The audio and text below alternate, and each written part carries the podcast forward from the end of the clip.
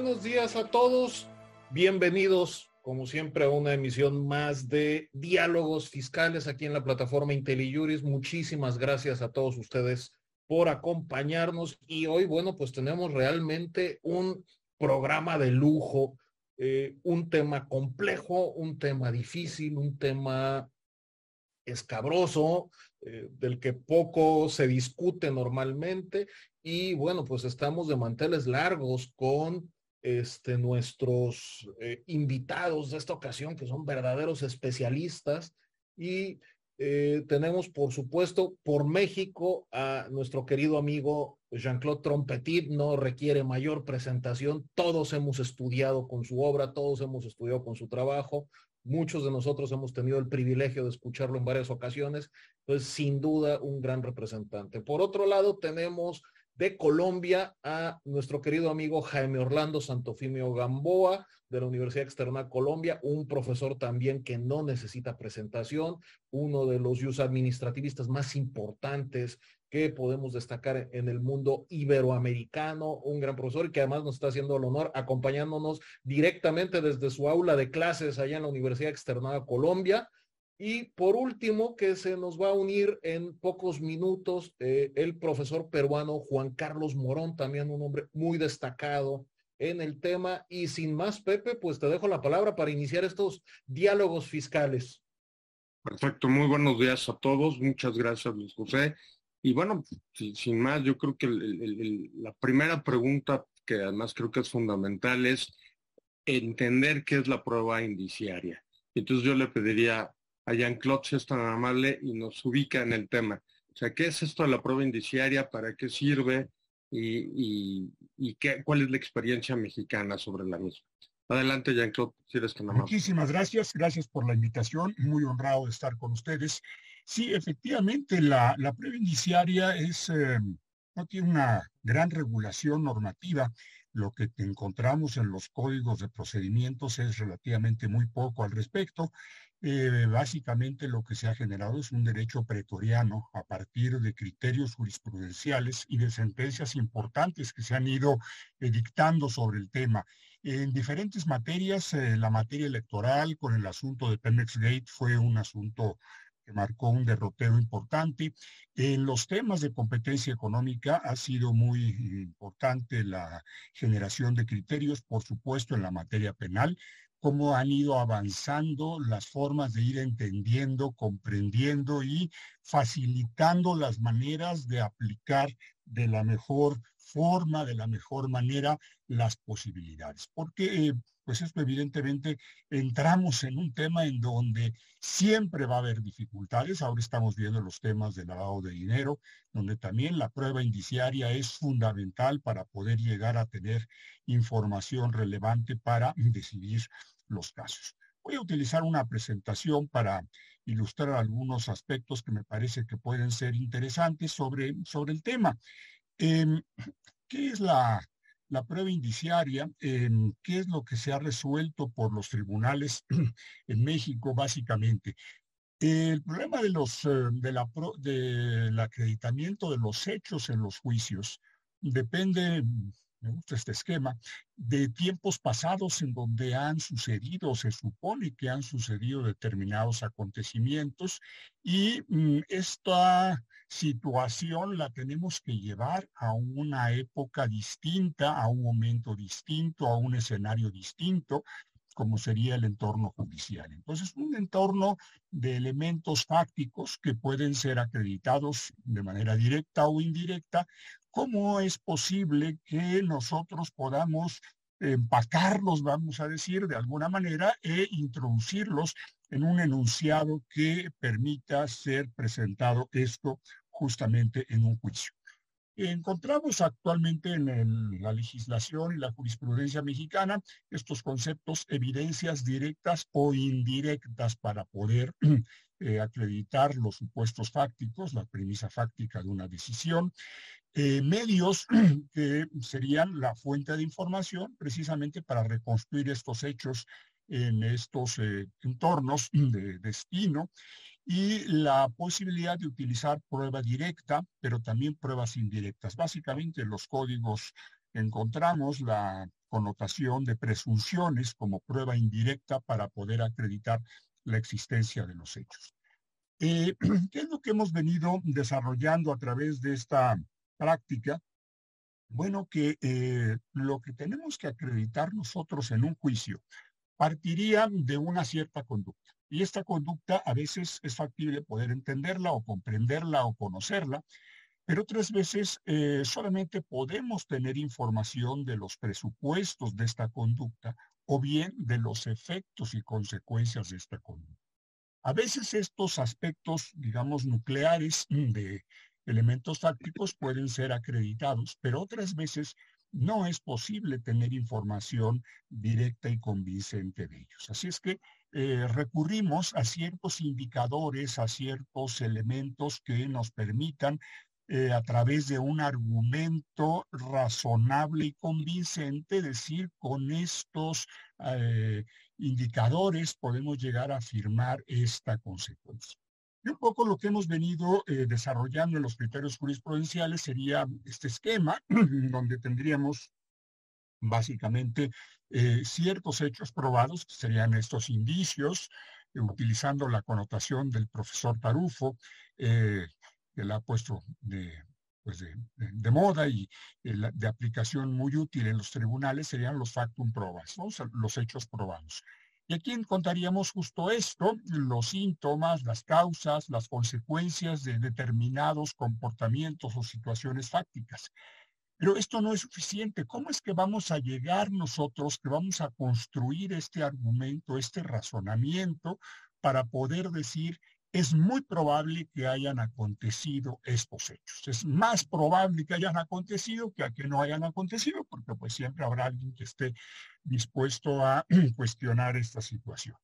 Y aquí encontraríamos un paquete, vamos a decir, de generalidades, en donde estarían conocimientos científicos, máximas de experiencia, que son unos de los elementos de mayor aplicación y, y utilización, estadísticas de las que pudiéramos echar mano o ciertos modelos de conocimiento. Y a partir de estos elementos es que nosotros ya podríamos ir eh, construyendo un argumento que fuera suficiente y convincente para poder acreditar la existencia de estos hechos. Entonces partiríamos de ciertos hechos probados, esa relación causal que habría que justificar en función de estos temas llegar a una eh, propuesta de una presunción sobre la existencia de un hecho preso.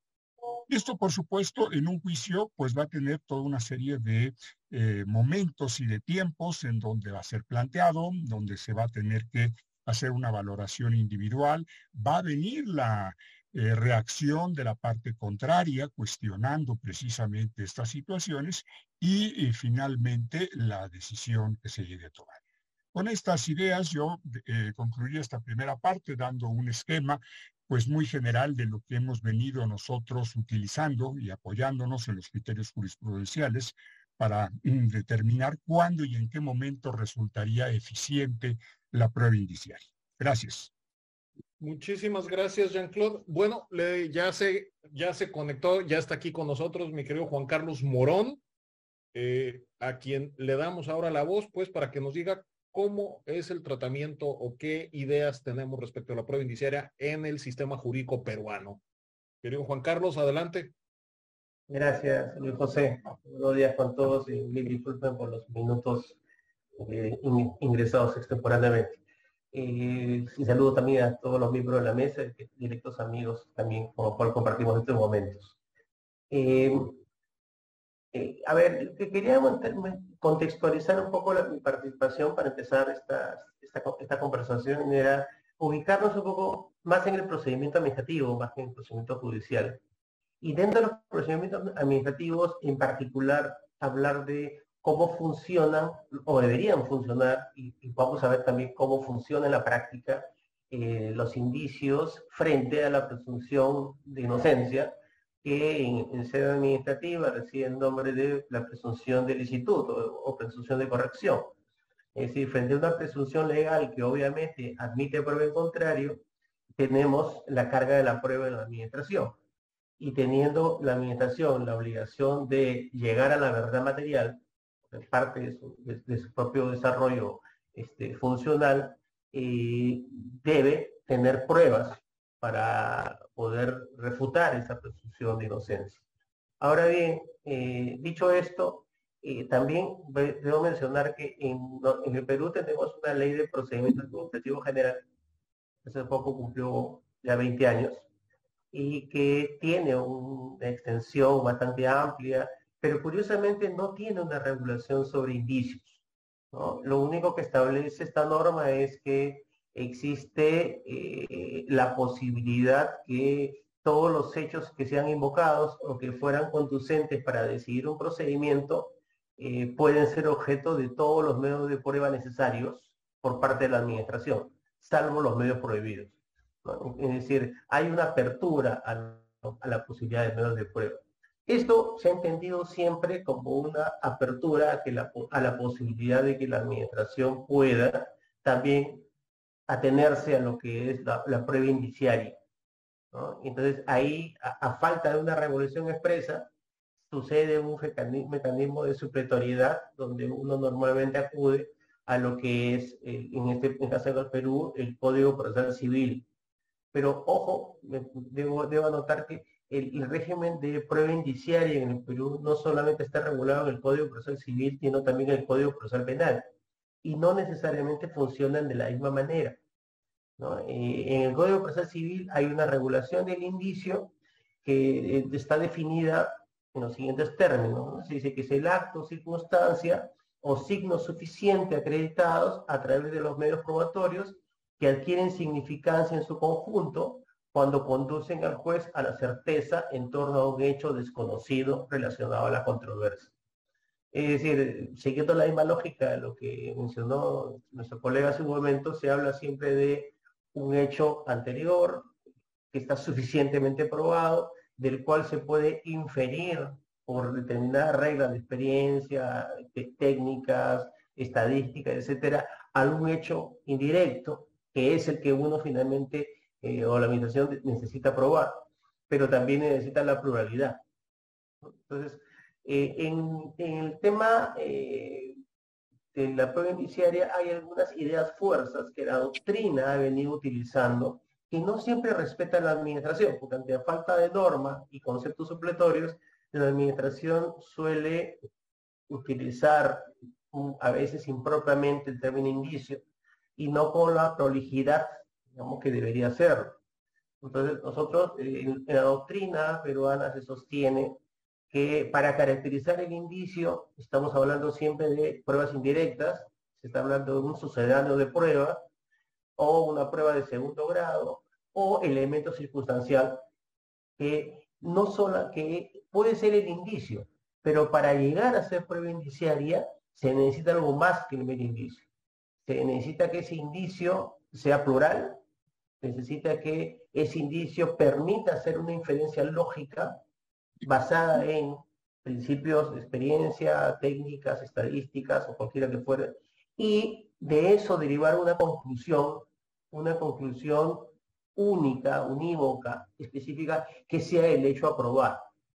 Entonces, eso eh, en, los, en materia sancionadora eh, se suele recurrir a un acuerdo plenario que tiene la Corte Suprema, que no está previsto para procedimientos administrativos, está previsto para procedimientos penales, pero dada la cercanía conceptual entre el sancionador y el penal, eh, es muy utilizado también. Y este acuerdo plenario, que es del año 2006, dice que tiene que haber cuatro requisitos. Dice un hecho base, que debe estar plenamente probado por diversos medios de prueba, pues de lo contrario sería una mera sospecha o sería una argumentación sin sustento alguno.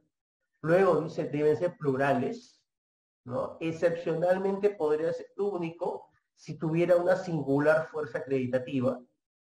Eh, tercer requisito que este acuerdo establece es que todos sean concomitantes al hecho que se trata de probar.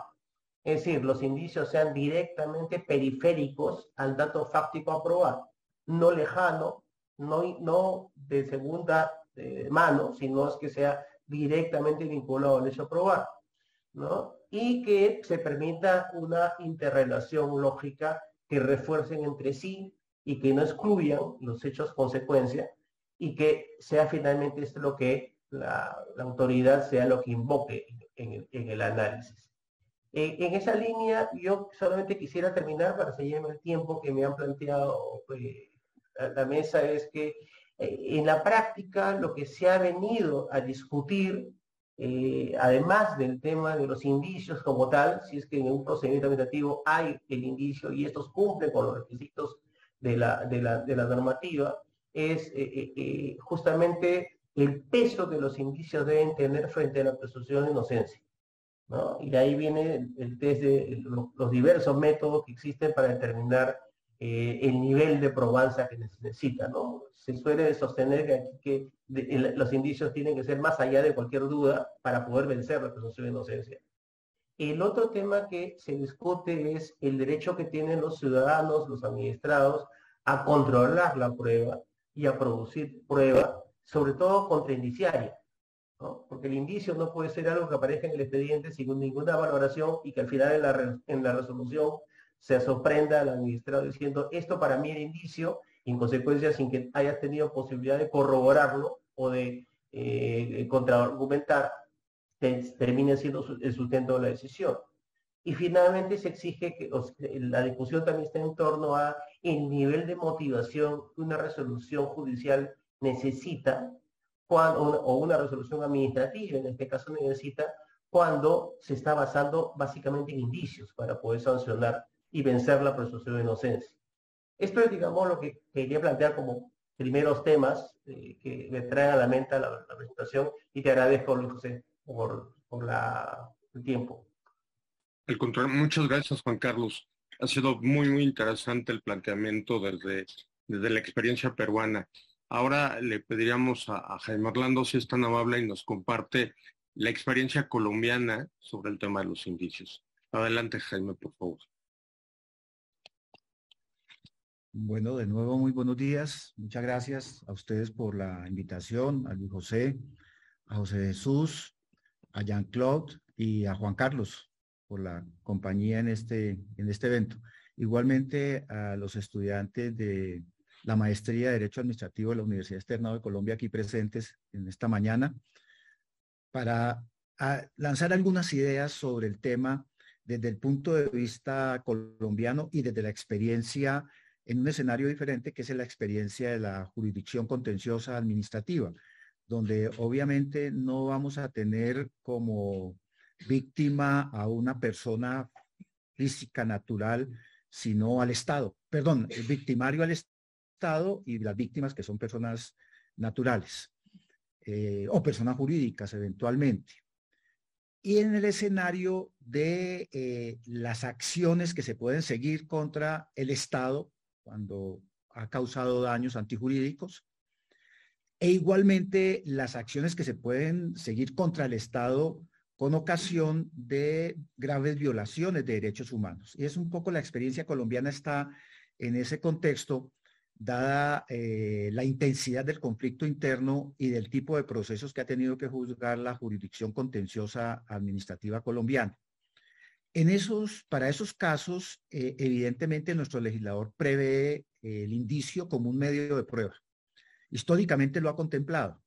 No lo define, en la ley general del proceso no se define, pero sí se dan algunos elementos de lo que puede ser el indicio tenemos de los artículos 240 al 242 de nuestro Código General del Proceso, eh, las disposiciones que nos indican que ese ejercicio puede ser efectuado dentro de la actividad probatoria. Y digo ejercicio porque aquí eh, entra en discusión de si realmente el indicio es prueba o no es prueba, o es más bien un ejercicio y una actitud que tiene el juez, una capacidad de análisis integral de todos los aquellos elementos que llegan al proceso y de poder entender el contexto mismo de lo que ha sucedido para poder sacar conclusiones.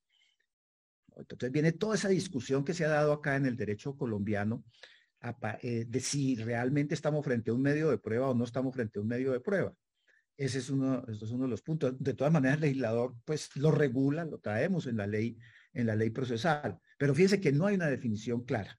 El 240 dice requisitos de los indicios, pero no dice definición de indicio. Definir el indicio es un, es un proceso muy complejo y yo creo que el legislador no quiso comprometerse dadas las dificultades doctrinales que hay sobre el tema. No hay unidad o no hubo unidad en el momento de la redacción de la Ley General del Proceso. Para que un hecho pueda considerarse como indicio debe estar debidamente probado en el proceso. Ese es el punto de partida. Para que un hecho, y, un poco la redacción está confusa, para que un hecho pueda servir de base para sacar conclusiones, deducciones y ser considerado como indicio, diría yo, pues tiene que estar debidamente probado y eso, en eso nos acercamos a todas las concepciones eh, eh, procesalistas que han manejado el tema. Eh, y el segundo punto es cómo se analiza el, indicio. Está en el 242. El juez apreciará los indicios en conjunto, en el conjunto de las pruebas, confrontándolo con todos los demás elementos de pruebas, de pruebas directas que hayan sido aportadas, porque hay que, hay que foguearlo, hay que colocarlo para evitar que queden vacíos, que lleguen a la duda en un momento determinado en el, proceso. Dice, teniendo en consideración su gravedad, concordancia y convergencia. Y ahí viene todo lo que nos presentaba el profesor Jean-Claude hace un momento, todo el nexo de causalidad, la intensidad de ese nexo que debe haber entre el hecho probado y las indicaciones que podemos sacar de ese hecho probado, las orientaciones que nos está dando ese hecho probado. Entonces tiene que tener gravedad, concordancia y convergencia que son las, las tres expresiones que utiliza nuestra ley para que exista realmente. Ahora, en la experiencia de la jurisdicción contenciosa administrativa, donde no es un proceso penal, donde no es un proceso sancionatorio administrativo, sino un proceso jurisdiccional donde se va, donde tenemos un actor central victimario que es el Estado, se ha venido trabajando y, y hay una intensidad muy grande en la utilización del tema indiciario por parte del juez contencioso administrativo con un elemento adicional que podemos discutir más adelante. Y es que ese tema del indicio se ha convertido en un eh, instrumento fundamental, por eso les decía que es más una actitud mental del juez de poder entender frente a qué sucesos está. Y segundo es la flexibilidad en el manejo de la prueba indiciaria en asuntos de responsabilidad del Estado y de graves violaciones de derechos humanos.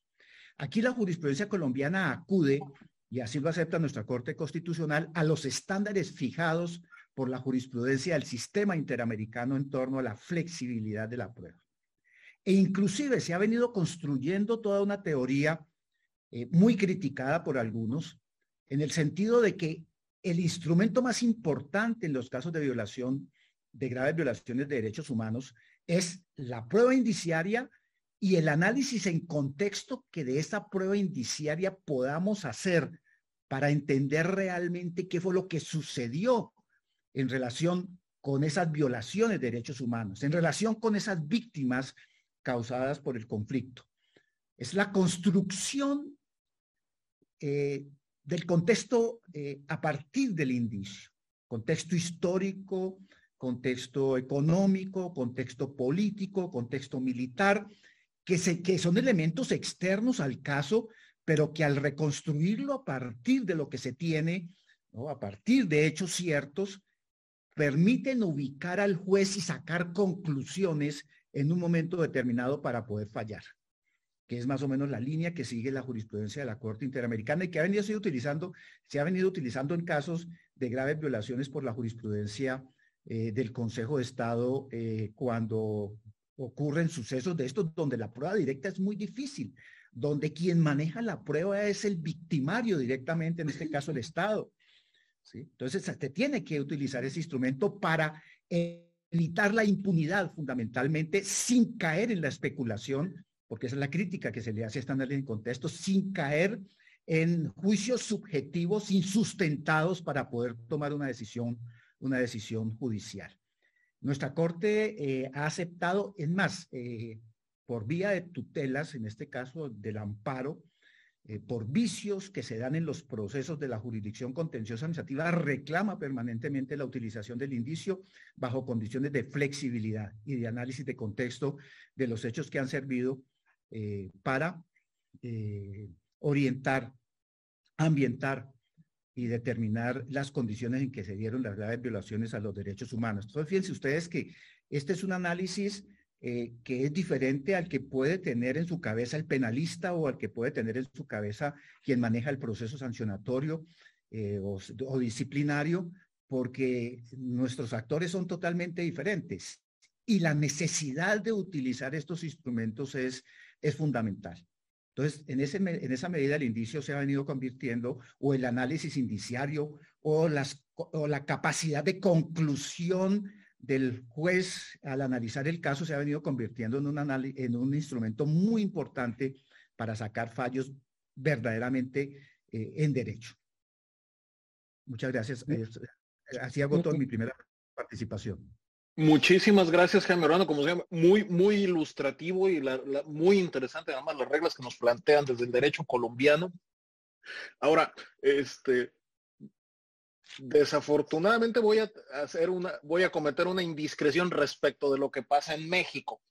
En México, cuando llevábamos las materias en el pregrado, la licenciatura, o cuando empezábamos a lo que vulgarmente le conocemos como chicharear o estar de pasantes con el abogado, siempre nos decían en la demanda, tú al final pon las pruebas y al último ponle por ahí la prueba, ofrezco la prueba presuncional en su doble aspecto legal y humano en todo lo que a mi derecho convenga y ofrezco la prueba indiciaria en todo a lo que a mi derecho convenga y a mi pretensión beneficie, sin ningún tipo de discriminación, sin ningún tipo de orden.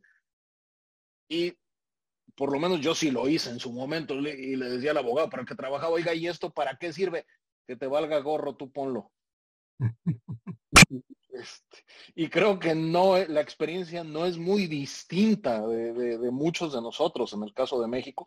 Entonces, eso es una prueba que poco, poco estudiamos, poco, poco entendimos en, su momento y eh, pues, hombre, planteo al aire y antes, si, eh, no sin antes, darle las gracias a nuestros amigos Raúl Bolaños Vital, a nuestro querido eh, magistrado Leopoldo Arreola, este, que por ahí está conectado, a René Ortega y por supuesto a aquellos amigos que siempre nos acompañan desde Querétaro, Tlaxcala, Irapuato, eh, bienvenidos todos, por supuesto, y aprovechando un comentario que por ahí nos pone este, uno de nuestros participantes, Alejandro Juárez dice, los indicios necesariamente se convierten en presunción humana. Entonces ahí tengo que plantear esa pregunta.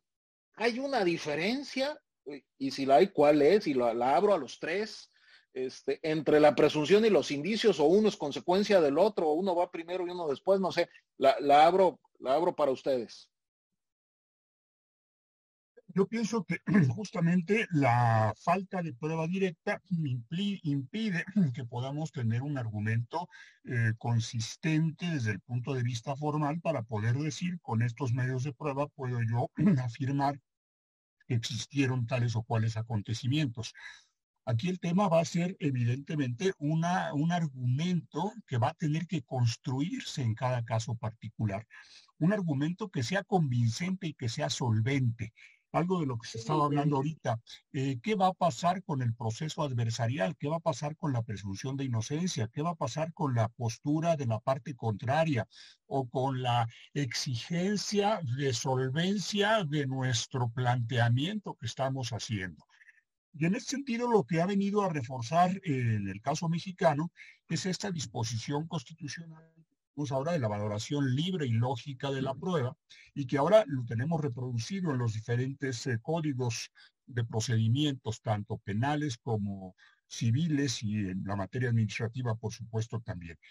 Entonces, eh, esta eh, idea de la prueba de los hechos más allá de una duda razonable, que suena muy fácil de podérselo comer, pero al final de cuentas creo que es muy difícil de poder digerirlo, pues requiere de que tengamos como soporte o como sostén un buen argumento, un buen argumento que sea sólido, que sea eh, estable y que además permita eh, o que soporte la contienda o la batalla de las, de las oposiciones que se van a formular. Y esto acaba siendo finalmente, por lo menos es mi, mi expectativa en el ámbito judicial, en esta lucha que se da y en esta final calificación que tiene que hacer el juzgador, de decir, es convincente toda esta serie de elementos, de presunciones, de indicios, digamos, de, de muchas formas, eh, o bien no resultaron suficientes para poder vencer los argumentos de defensa o de oposición de la parte contraria. Y me parece que esto nos lleva justo a este punto. No podemos partir, por lo menos en el caso mexicano, no podemos partir de una regla fija o determinada, sino va a tener que ser necesariamente el análisis casuístico del argumento en función de un escenario adversarial en donde, digamos, quedó razonablemente probada esta, eh, la existencia de estos hechos o no se logró eh, llegar a ese extremo de eh, razonable y de suficiente argumentación para poder convencer. Perfecto, muchas gracias, Jean-Claude. Yo quisiera traer un poco de colación el argumento del profesor Muñoz Abaté, quien ha escrito eh, en relación al tema de la simulación, él habla de que la prueba reina para efectos de la prueba de simulación es precisamente la prueba indiciaria. Y algo que, él plantea es eh, dos cosas muy importantes. Uno, como decía Juan Carlos, los indicios tienen que ser hechos probados y los indicios se suman.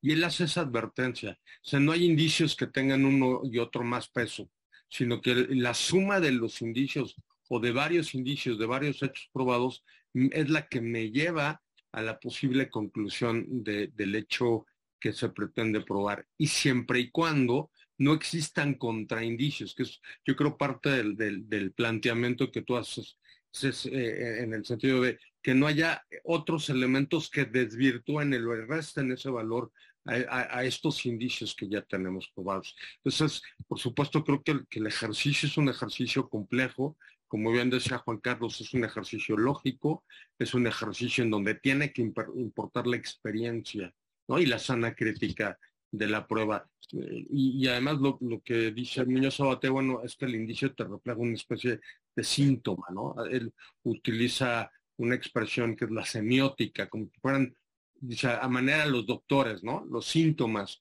que te dicen por dónde va. Lo, lo a la mesa y bueno, Juan Carlos, Jaime, este, si, nos, si nos quisieran compartir su punto de vista. Sí, lo, en la doctrina brasileña se, se llama los, eh, eh, se utiliza una expresión muy indicativa, eh, indicadores, tiene que ver con la guías, utilizado mucho en el ámbito, por ejemplo, para la prueba del desvío de poder, también en los procesos contenciosos administrativos, donde es la suma de situaciones fácticas debidamente comprobadas que me permiten concluir algo.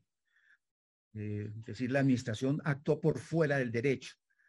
Ese es el eh, vicio denunciadores del desvío de poder. Hay unos trabajos muy interesantes. Vicios denunciadores, fíjense ustedes, vicios que están probados y que de los cuales puedo concluir. Por eso la necesidad de que exista la, la prueba. En, ese, en la jurisdicción contenciosa es fundamental. Ese es otro escenario bien interesante cuando hay desvío de poder. Pero, eh, a ver, yo quise hacer dos, dos aportes eh, sobre este punto. El primero es eh, en el juicio contencioso administrativo, que evidentemente es de controversia, porque tenemos una parte que es el Estado donde está presente, nuestra jurisprudencia baja su intensidad y exige flexibilidad. Eso implica para el juez un compromiso muy grande, porque es un juez que tiene que manejar las reglas de la experiencia, tiene que manejar la lógica, tiene que manejar el conocimiento de elementos que pueden ser extraprocesales para poder tomar una, para tomar una decisión y evitar fundamentalmente la impunidad frente a las víctimas. Eso es, eso es clave. Eso es clave. En segundo lugar, no podemos confundir vicio con eh, presunción se confunde, porque es que eh, en el normal, digamos, en el cotidiano, muchas veces eh, se acude al concepto de presunción y realmente se trata de vicios, pero en eso concuerdo perfectamente con John Claude. El, el indicio es de cada caso, se construye a partir del acervo probatorio de cada caso. La presunción es un elemento que puede venir inclusive del mismo legislador, pero que de todas maneras debe partir de hechos debidamente probados. son reglas que pueden darse. Nuestra legislación las tenemos. El Código Civil nos dice que hay presunciones eh, que tienen fuerza de verdades y otras que son relativas porque deben, deben probarse o pueden controvertirse en un momento determinado, pero no surgen de un proceso, sino que son reglas que se lanzan para que eventualmente puedan ser controvertidas dentro del proceso. El indicio no. Por eso es que el indicio tiene ese problema de que pueda ser considerado, pueda ser llevado a que no sea un medio de prueba como gran parte de la doctrina, ustedes lo saben, lo sostienen. Es más bien una técnica de análisis probatorio. Porque vean, vean ustedes lo que puede suceder en un proceso en un momento determinado. Los indicios surgen de las pruebas directas aportadas. El juez tiene que pronunciarse y decir, ve, acá encuentro todos estos hechos probados y puedo sacar estas conclusiones. El indicio no se pide en, en una demanda, el indicio no se solicita, el indicio no se, no se ordena por el juez, el indicio me surge del proceso.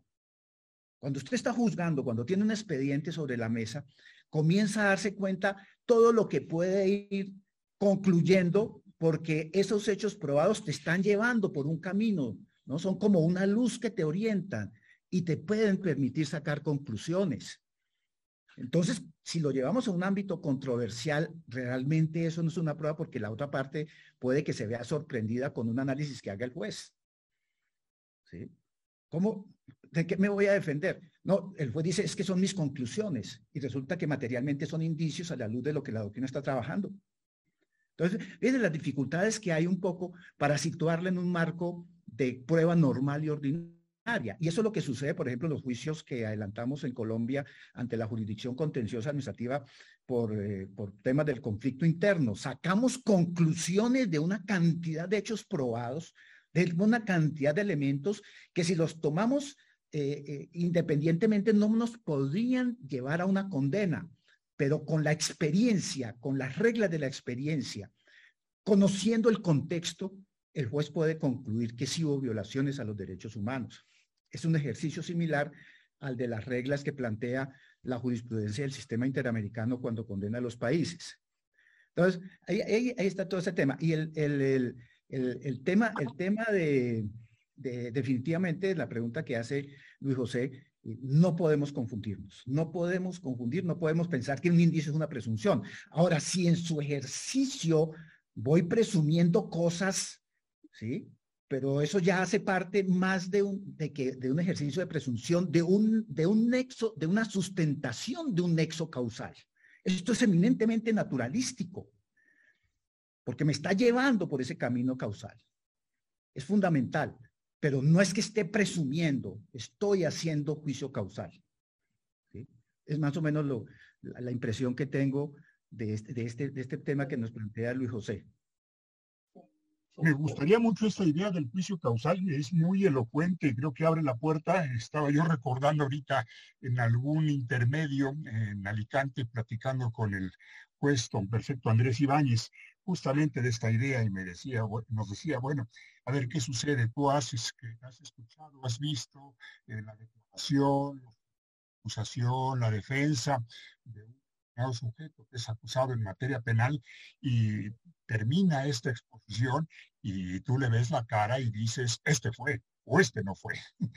Pero, ¿qué es lo que te permite llegar a esa conclusión y tu persona de decir, este fue o este no fue? Y algo que mencionabas, Jaime, que me parece muy, muy importante y que es la base de esto, los conocimientos generales que deben de estar eh, manejados adecuadamente por el oferente de la prueba, pero también por el juzgador que va a procesar y que va a definir finalmente esta prueba.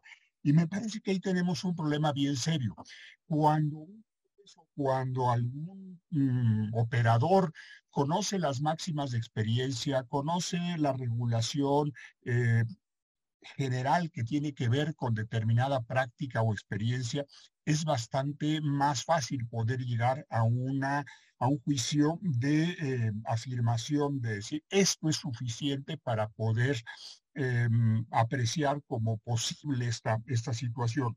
O bien, esto no, no, no, no, no, no satisface.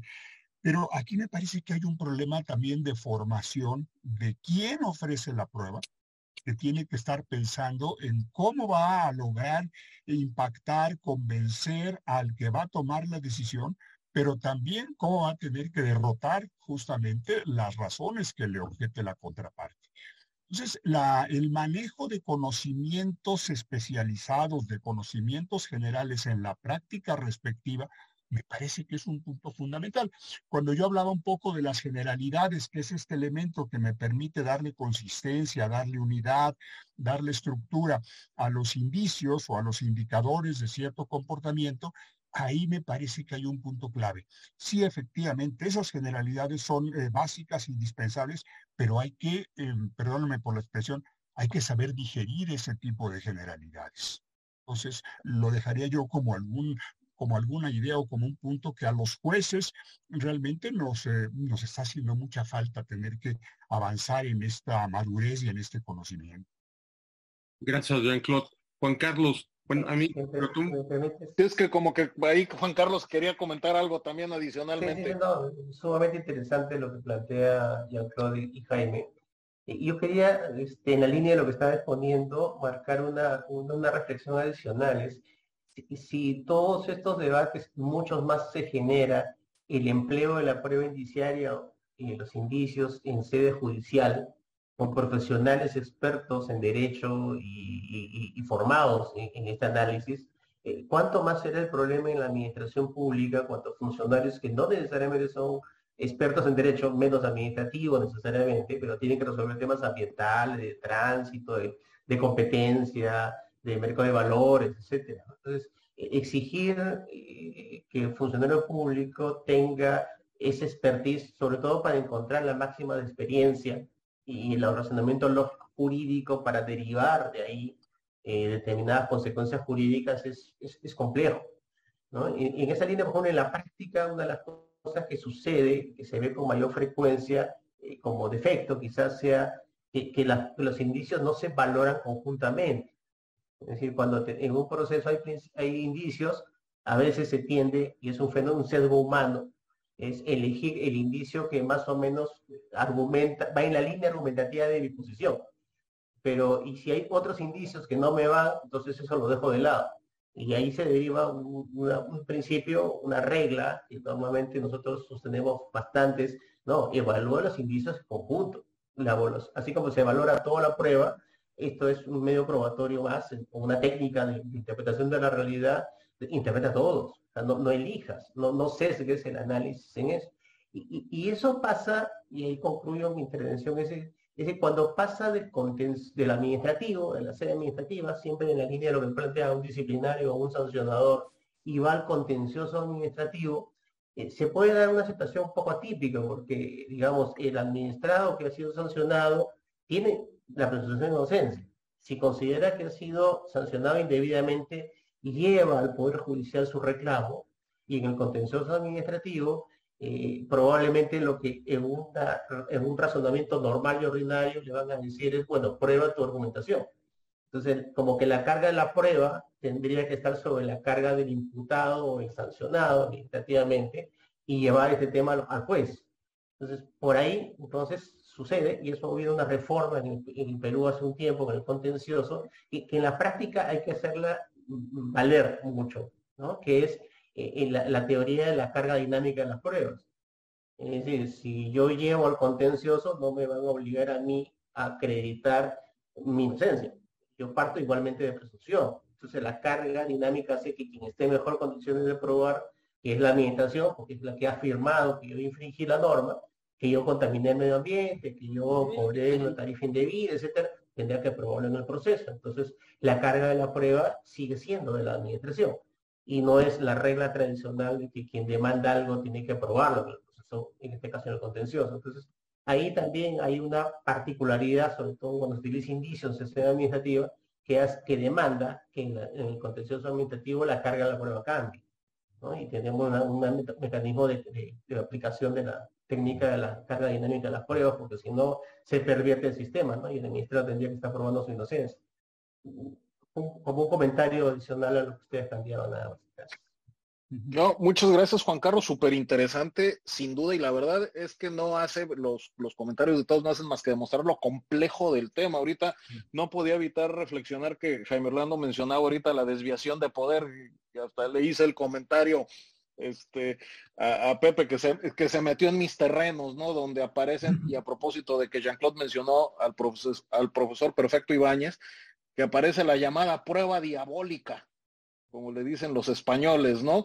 Es decir, tienes que probar lo que estaba pensando y justamente con el problema que, planteas tú, Juan Carlos, que, se convierte en, en, un juego perverso de repente, quién tiene que ofrecer la prueba, cómo la tiene que ofrecer qué beneficios va a obtener, qué está justificando realmente. Y ojo, yo me quedé ahorita con, una, una nueva pregunta que la abro a los tres.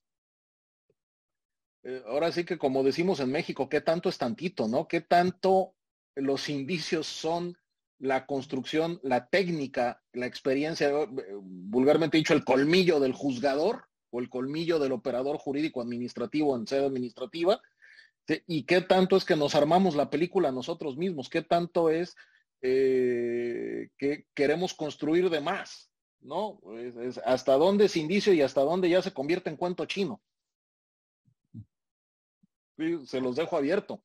Sí, bueno, la, crítica, por ejemplo, de, en, la discusión de, las, de los proyectos de providencia, en la experiencia que tengo en el Consejo de Estado, cuando se acudía a las técnicas de corte interamericana, flexibilización de la prueba, manejo del indicio, análisis de contexto, ubicación del hecho dentro del contexto para poder sacar conclusiones.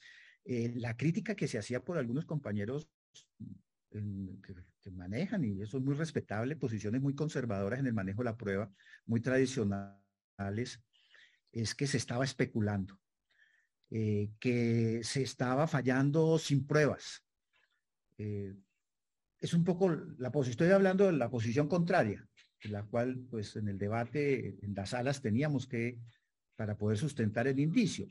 Entonces, eh, eso tiene elemento ideológico por medio. El manejo de la prueba no es pacífica, el manejo de la prueba no es un ritual procesal cerrado. Corresponde a la formación ideológica de quien está juzgando. Eso es importantísimo podemos estar frente a jueces que manejan criterios diferentes a los que nosotros estamos. Entonces, esa la pregunta que tú me haces de la de que si esto puede ser eh, peligroso, pues quien ve la prueba cerrada y quien es partidario prácticamente de que todo tiene que tener una prueba directa, es que estamos frente a una masacre y entonces no está la prueba de que fueron los agentes del Estado, entonces no puedo condenar al Estado, ¿sí? Entonces, digamos, eh, pues eso corresponde a, una visión del mundo muy respetable, pero que está desconociendo la otra posición del mundo que pretende encontrar la verdad procesal a partir de esas lógicas conclusiones que puedo sacar del escenario de los hechos probados. Entonces, ahí juega mucho, para responderte, juega mucho esa concepción de ese juzgador Ahora, otro es que el juez sea un juez totalmente eh, enloquecido, que vaya sacando fallos sin ninguna referencia a lo probado en el expediente y vaya dejando en su fallo simplemente sus conclusiones subjetivas insustentadas. Eso ya es un juez arbitrario. Eso raya precisamente con otras consideraciones.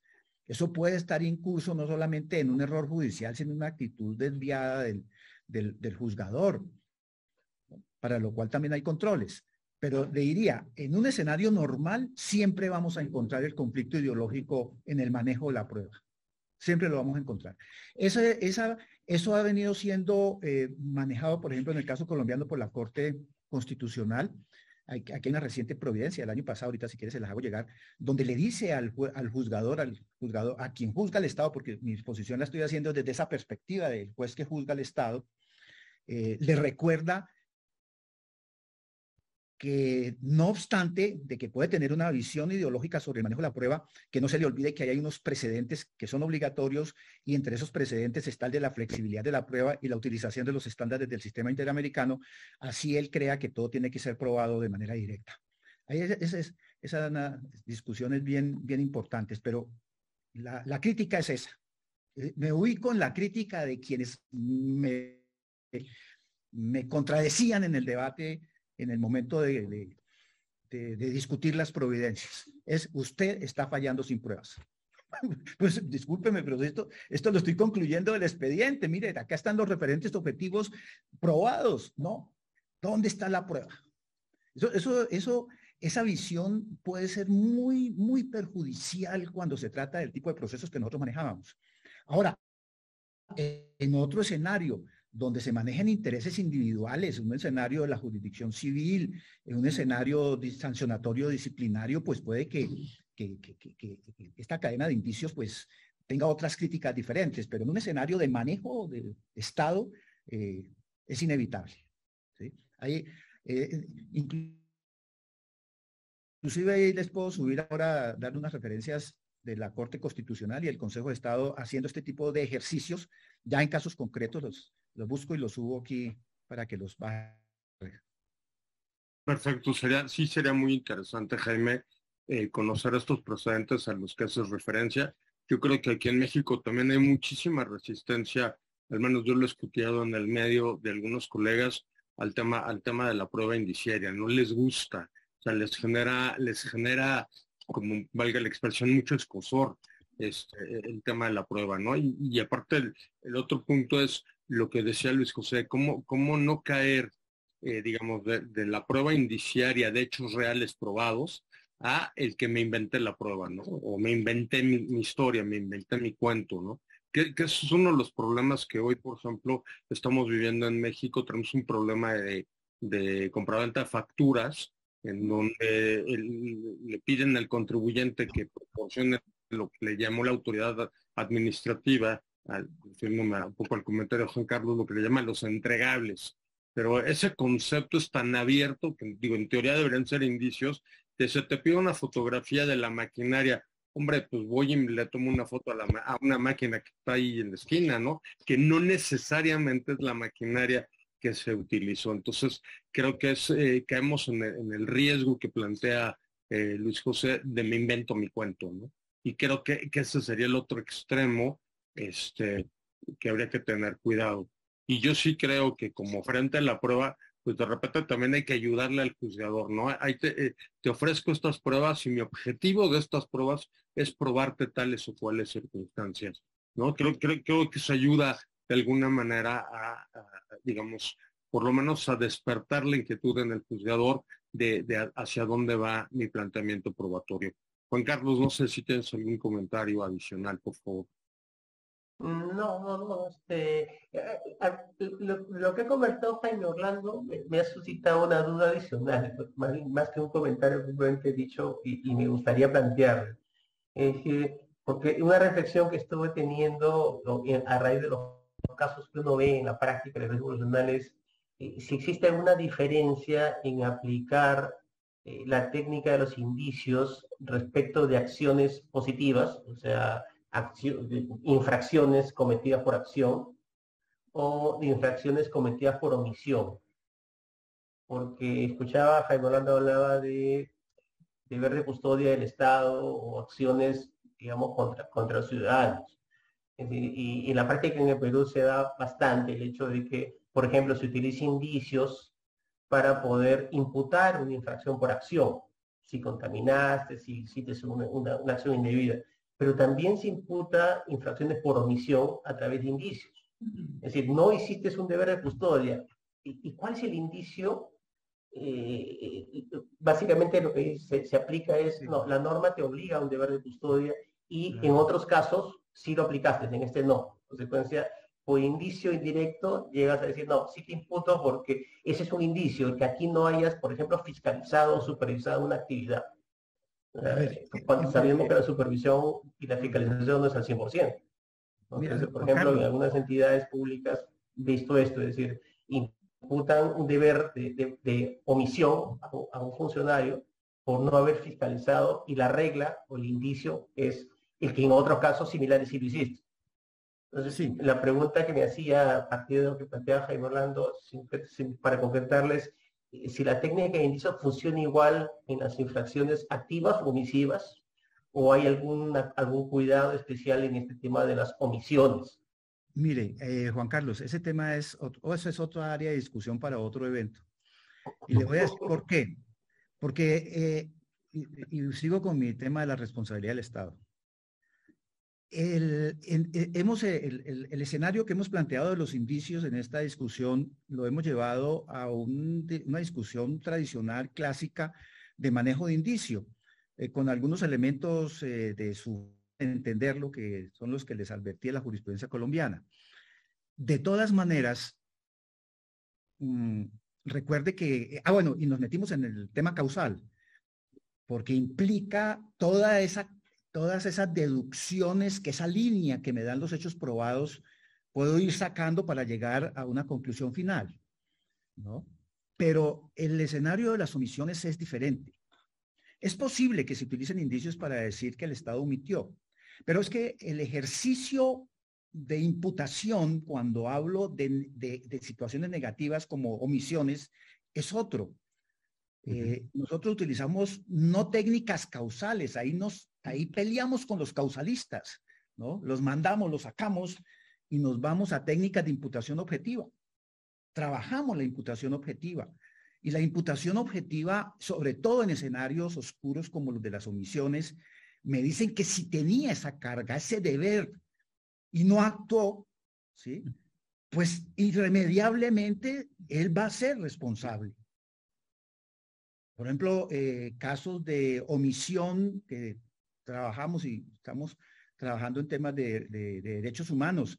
Eh, la, no acción de la fuerza pública sabiendo que hay una toma de grupos rebeldes y están a 10 minutos de distancia o a 15 minutos de vuelo, como fueron las tomas de las, de las bases militares y las masacres que hizo la guerrilla en los años, en el año, año 2000 y finales de los años 900. Eh, ¿qué, qué, pasa ahí? Era su deber actuar y no lo hizo. O tomas o zonas del país tomadas por grupos rebeldes donde no operan las autoridades sabiendo que están en manos de la, de la insurgencia.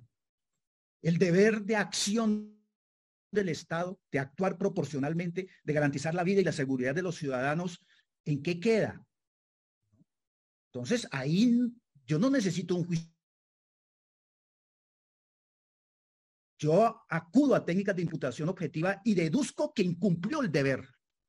Incumplió el deber. Obviamente, seguramente el Estado se va a defender. Yo no podía entrar. Señor, pero si usted es Estado, ¿cómo no va a poder entrar en su territorio? Entonces, el ejercicio es otro. El ejercicio es otro totalmente diferente para llegar también a conclusiones de condena en un momento determinado. Entonces ahí, ahí yo te cambiaría el nexo causal de todo este análisis tan bonito que estamos haciendo por otra técnica que es el de la imputación objetiva. Eh, que es muy común hacerlo. Perdón, perdón. Dos ideas muy básicas en función de todo esto. Eh, el tema de los peligros, eh, hasta dónde la prueba indiciaria nos permite justamente aseverar hay un peligro real que justifica tomar una determinada medida, ¿no? Y proponer si se hace un segundo evento alguna expresión que pudiera servir de un querido profesor español amigo. creo que la prueba de indicios es un modelo para armar.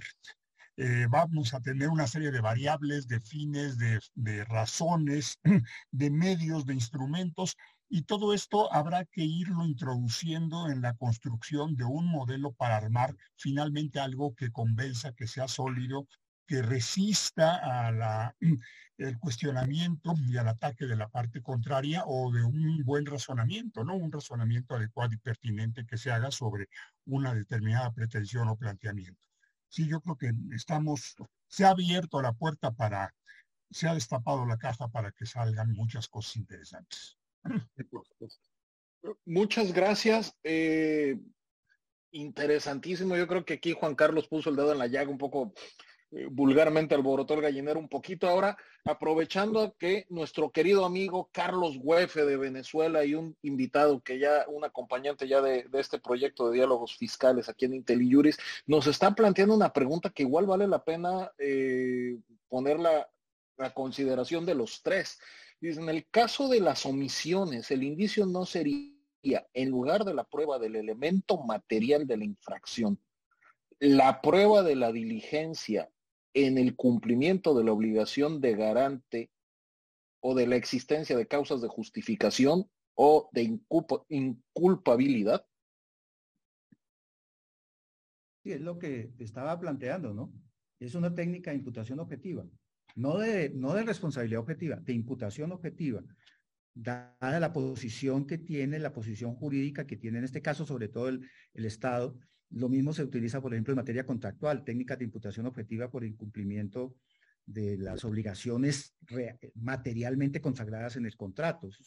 En este caso son, eh, es, una, eh, es un análisis normativo de lo que le correspondía hacer al Estado y no hizo.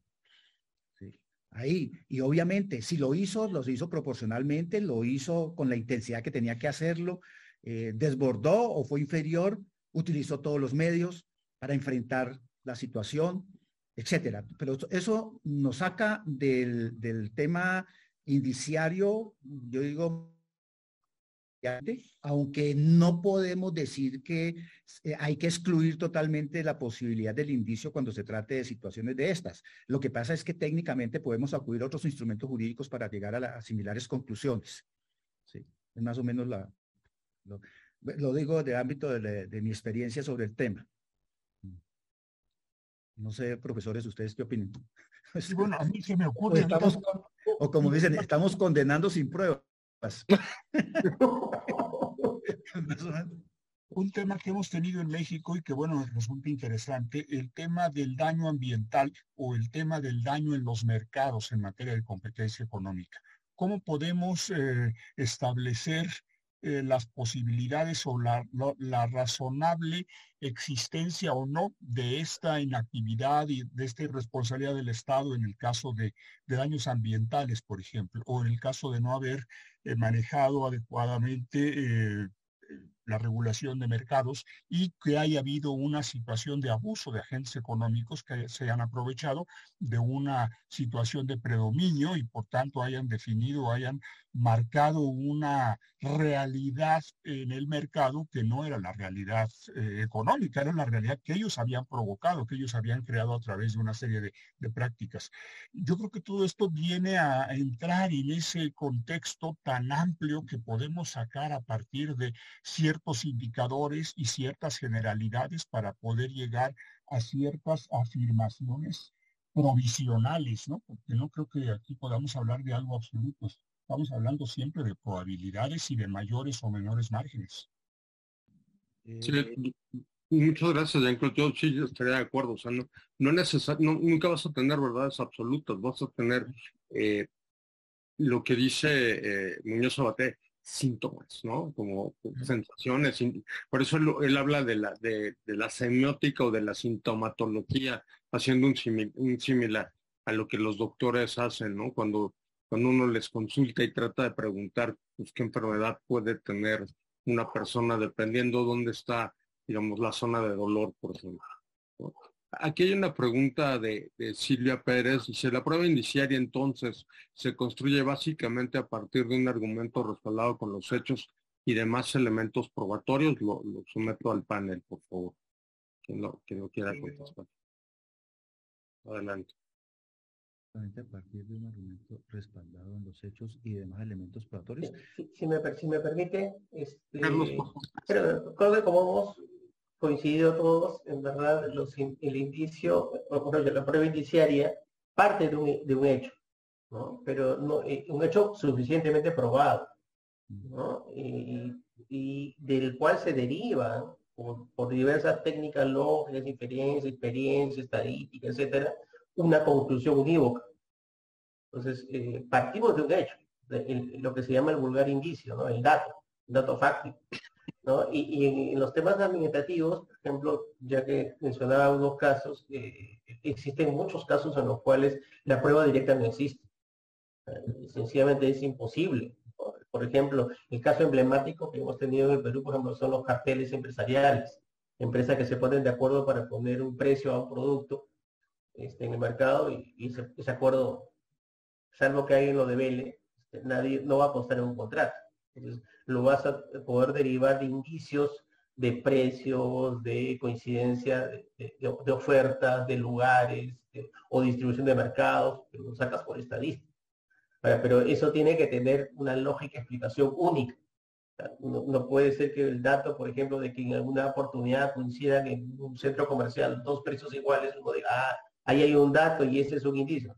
tiene que tener un ámbito, un ámbito más de análisis mayor, porque el dato fáctico tiene que ser coherente, sistemático. Se Que hubo un cartel o un acuerdo de, proveedores. Entonces, este, es de alguna manera lo que dice la, la consultante es cierto, parte de un dato, pero no es el dato eso es lo que llamamos, en Perú siempre se ha diferenciado el indicio de la prueba indiciaria o de la técnica. El indicio es el dato. La construcción lógica que se hace de eso es lo que es el valor jurídico, el aporte jurídico y lo que hace que tenga algún valor en, el proceso para justificar y motivar una decisión. Viendo un poco con estas ideas de Juan Carlos, me parece que el argumento sería el instrumento de amarre o de consolidación de estos indicios, ¿no? Estos hechos probados, pero que separados no dicen nada. Eh, ¿Cómo podemos nosotros eh, unirlos? ¿Cómo podemos darles eh, algún sentido y cómo podemos darle una relevancia y una trascendencia siempre bajo un aspecto de probabilidad. Es bastante razonable que aquí se hayan puesto de acuerdo estos agentes económicos para controlar el precio de mercado y para definir este precio de mercado, que es algo que también hemos tenido en el caso mexicano. Era imposible poder probar esto, pero lo que sí se podía acreditar eran estos indicios y poder finalmente llegar a esta posible o muy razonable o muy aceptable afirmación se pusieron de acuerdo, manipularon el mercado y determinaron un precio de mercado X, que fue el que resultó justamente de esta, em, de esta colusión que se pudo haber dado. Sí. Pero sí me parece que el argumento aquí sería el elemento de amarre, el elemento de unión, el elemento de integración de esos hechos que, están que deben de ser probados y que lo que va a permitir el uso de ciertas generalidades, pero bien dosificadas a través de un argumento que sea, eh, que dé solidez y que determine, que sea convincente justamente la, certeza y la aceptabilidad o no de ese resultado que se está firmando. Claro, sí, porque lo que dice es cierto, hay escenarios de, situaciones que no, que la prueba directa no existen. Y este mercado es uno de esos. Todo el tema de la cartelización y de figuraciones del mercado en materia de contratación pública, eh, si ustedes observan las recomendaciones de los órganos de control, siempre están dados en el manejo del indicio. Inclusive la OCDE, eh, miren ustedes, eh, los documentos de OCDE llaman a que, a que prácticamente los servidores públicos sean como perros cazadores, ¿no? Tengan olfato poder ir sacando deducciones de ciertas conductas de las partes dentro de los procesos licitatorios o de los procesos de contratación. Eh, por, eso la prueba, por eso es que la prueba indiciaria no puede ser despachada y vista de una manera marginal. el, mundo se nos volcó a tener que actuar bajo condiciones de indicios. Esa es, la realidad y no solamente en esos procesos. Mencionaban al inicio de, este, de esta conferencia el tema, por ejemplo, del lavado de activos. Conseguir eh, pruebas directas, muy complicado. Temas de corrupción administrativa. La prueba directa, pues nadie va a salir a, confesar que, que tenía que, hacía negocios con el contratista o que hacía o que vendía providencias judiciales o cosas de esas. ahí, está, ahí está el ingenio del investigador y la capacidad de análisis del juzgador. Ese es, ahí está el indicio. Ese es el indicio. Entonces, por Oye, pero, pero. Perdón, Jaime, pero ¿qué tan buena, acabas de decir la capacidad del investigador? Pensamos en los órganos internos de control o las contralorías o el auditor que empieza a perseguir estos temas de corrupción y empieza a construir su indicio.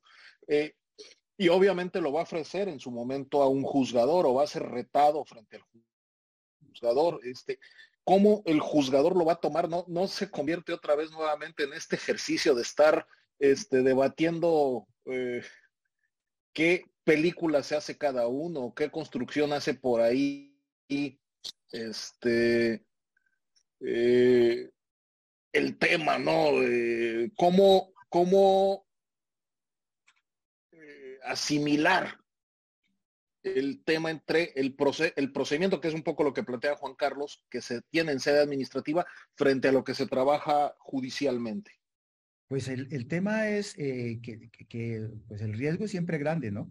De que caiga en un campo minado de especulaciones quien va a formular el cargo, pero también es la capacidad eh, de poder estructurar contra indicios y, poder manejar la prueba en esa perspectiva. Es que la prueba no solamente puede mirarse de una perspectiva unilateral, tanto por aquí porque tenemos experiencia juzgadores, pero hay que mirarla también desde el otro lado.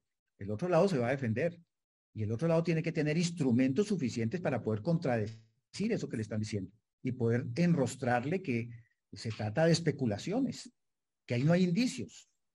Entonces, esa es otra técnica diferente. ¿Cómo, cómo defendernos de un análisis de indiciario?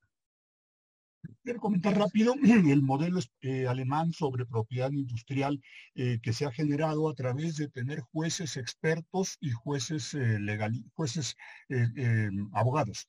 y la integración de estos paneles en donde se conocen y se, se digieren, vamos a decir, todas estas peculiaridades o todas estas singularidades de los elementos fácticos y de los elementos argumentativos y jurídicos.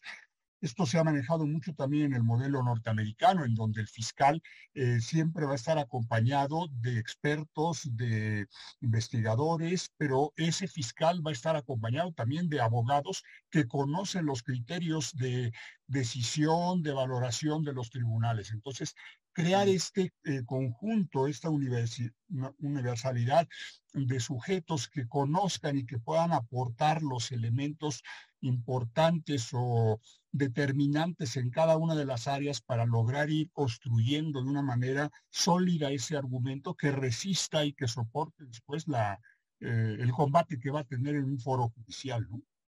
Claro. Sí, eso, eso es fundamental, porque muchas veces eh, sobre todo cuando hay ambientes o espacios de discrecionalidad técnica, es fundamental tener el conocimiento técnico y el juez pues tiene conocimiento jurídico, ¿no? O puede ser un juez que tenga experiencia en el área, pero siempre vamos a necesitar el apoyo del técnico, el peritaje, la prueba técnica, para poder sustentar, fortalecer el indicio o para poder destruirlo. Para poder destruirlo. Ese también es, ese es el, otro ejercicio que no hemos hablado acá y es cómo destruir el indicio. ¿Cuáles son las debilidades del indicio? Y los riesgos yo los veo es en que seamos, nos inspiremos demasiado y terminemos sacando deducciones que no podemos sustentar en el hecho probado. Ahí está, ahí, ahí, ahí ya el juez pierde el año en la medida en que está metiéndose en, en un análisis que no es jurídico es un análisis eh, fundamentalmente especulativo. Hay una pregunta de René Ortega, eh, voy a tratar de resumirla y espero haber interpretado bien su contenido, en el sentido de si, se debería crear una especie de incidente, digamos, para, para, digamos, eh, para desahogar o para tratar de construir el indicio, para tratar de valorarlo, en donde, como señalaban, traigas a los, a los peritos expertos, si fuera un tema muy técnico, por ejemplo, entonces, no, no sé, Juan Carlos, ¿cuál sería tu apreciación al, respecto de, si, se vale crear este incidente o es solamente, eh, digamos, la valoración de la prueba dentro del procedimiento? Mm, sí, a ver, lo que pasa es que un procedimiento sancionador en tiempo administrativo tiene por objeto justamente corroborar la prueba o acopiar la prueba que va a justificar la decisión, absolutorio o sancionatorio. En todo caso, el meollo del procedimiento sancionador es justamente la prueba no creo que sea compatible hablar de un incidente donde, donde se actúe la prueba. Entonces, es más bien lo que, lo que algunos países utilizan, en el Perú se incorporó, no funciona todo bien, pero eh, ayuda, es que la autoridad antes de resolver emita un informe previo, haciendo una analogía con lo que sucede, con los dictámenes fiscales, eh, en lo cual ese informe previo, antes de la resolución, se pone en conocimiento del administrado para una última refutación. Y esa última refutación ya no versa sobre hechos, sino sobre pruebas. Es decir, si si el informe de la autoridad se sustenta en determinado indicio o determinados indicios, entonces ese es el momento para refutarlo.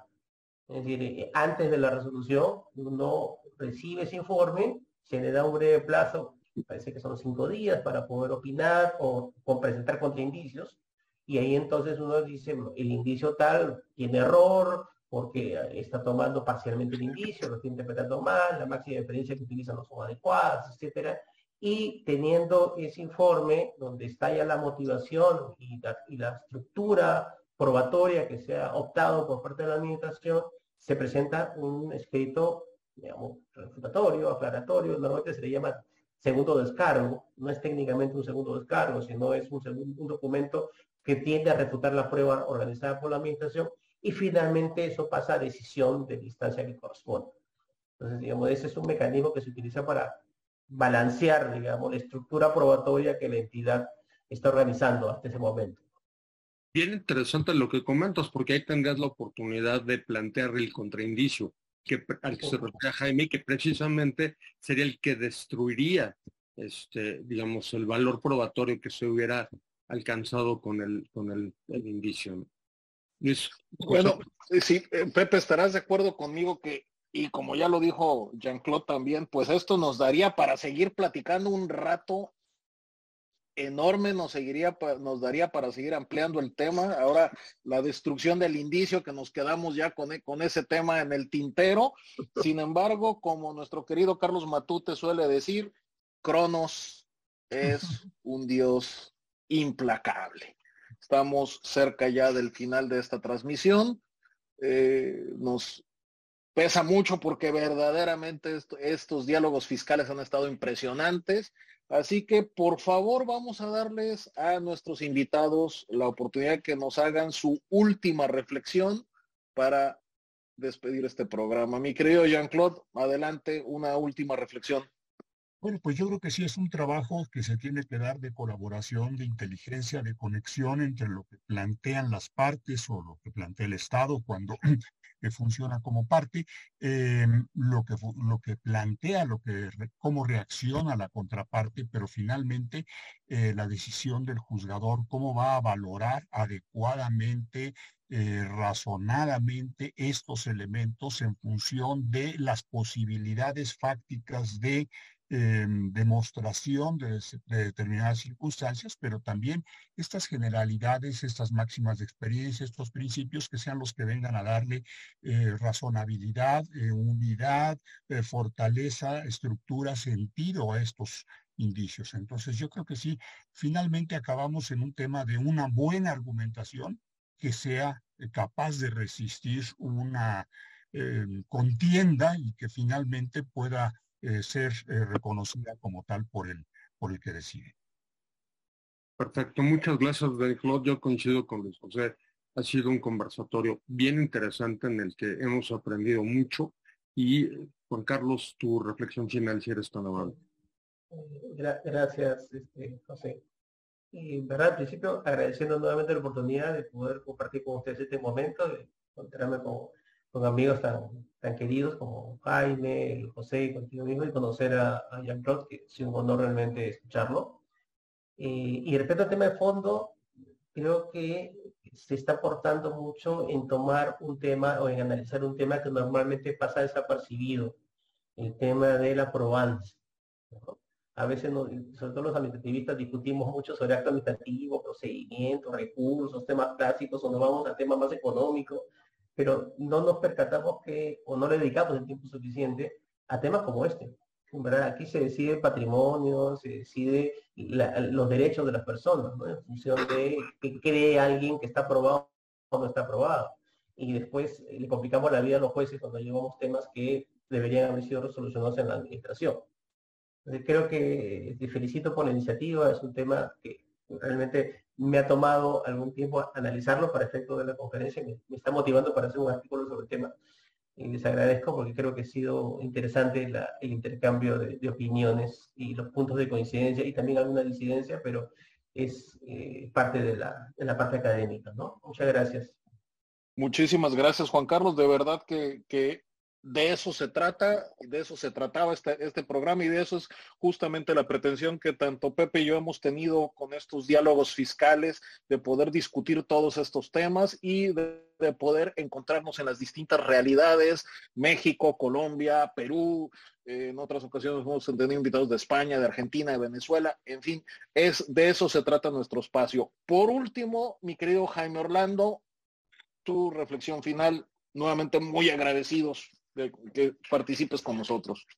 No, señor eh, Luis José, muchas gracias a ustedes por esta invitación y tener pues una, una tribuna desde México para discutir en América Latina estos temas de, eh, del derecho en general y fundamentales dentro de la actividad de juzgamiento y de adopción de decisiones administrativas o judiciales, como es el tema del análisis probatorio. Hay un amigo que hablaba que decía que la prueba directa es la prueba del juez perezoso.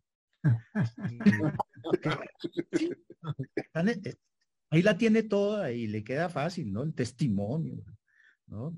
Los diferentes elementos.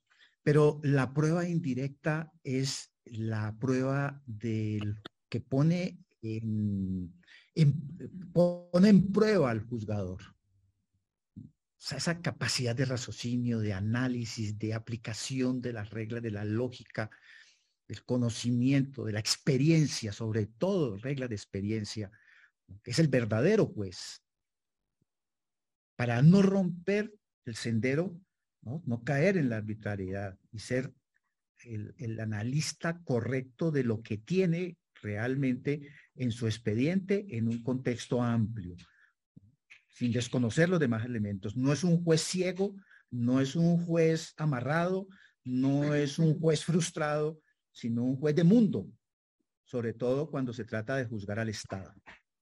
No hago esta reflexión para los procesos donde hay intereses individuales, los procesos civiles, comerciales. Estoy hablando de otro escenario diferente y desde ahí les he tratado de llevar cuál ha sido un poco la experiencia y las discusiones que hay, porque tampoco es para venir a pontificar, es decirles, acá hay toda una serie de discusiones muy interesantes que, se, que están dirigidas fundamentalmente a entender cómo se manejan los indicios dentro de un proceso donde siempre vamos a tener como victimario al Estado o a las entidades públicas y como víctimas al resto del mundo. Es más o menos mi reflexión. Importantísimo para poder saber el papel del juzgador o de quien debe adoptar una decisión administrativa, como en el caso de los procesos sancionatorios. Muchas gracias. Al contrario, muchísimas gracias, Jaime. En verdad, eh, yo creo, y Luis José coincidirá conmigo, nos sentimos muy, muy honrados que los tres, eh, Jean-Claude, eh, Juan Carlos y tú, Jaime, nos hayan acompañado esta mañana. La verdad, nuestro objetivo era entrar a debatir sobre un tema poco conocido que creo que es necesario que se, que se traiga al debate público y que se empiecen a hacer este tipo de reflexiones como las que hemos tenido esta mañana para que empiece a, tener mayor fuerza en su aplicación eh, cuando eh, obviamente esto sea posible a, a la prueba indiciaria. Pues por mi parte, nuevamente mi agradecimiento por su participación, por el que nos hayan compartido sus experiencias y sus conocimientos. Y Luis, te cedo la palabra para, para cerrar el programa. Este, muchas gracias a todos. Muchísimas gracias, Pepe. Bueno, reiterando los agradecimientos, Jean-Claude, Jaime Orlando, Juan Carlos, encantados de estar aquí con ustedes. Por supuesto, muy agradecidos con todas y todos y cada uno de ustedes que sacrifican este espacio de la mañana en viernes para tener esto, estos debates, estas charlas de café, sin duda, lo puedo decir a título personal, me voy con muchas más preguntas de las que tenía antes de que empezara el programa eh, y que sin duda tenemos que trabajar en este tema, seguirlo platicando, seguirlo estudiando. Por lo pronto, pues eh, podríamos decir, Pepe, que damos fin a nuestra primera temporada de diálogos fiscales. Vamos a descansar ahora un poquito y muchísimas gracias nuevamente a todos y nos veremos en agosto para nuestra siguiente emisión de diálogos fiscales. Muchísimas gracias y que tengan un excelente fin de semana. Buen, buen día a todos.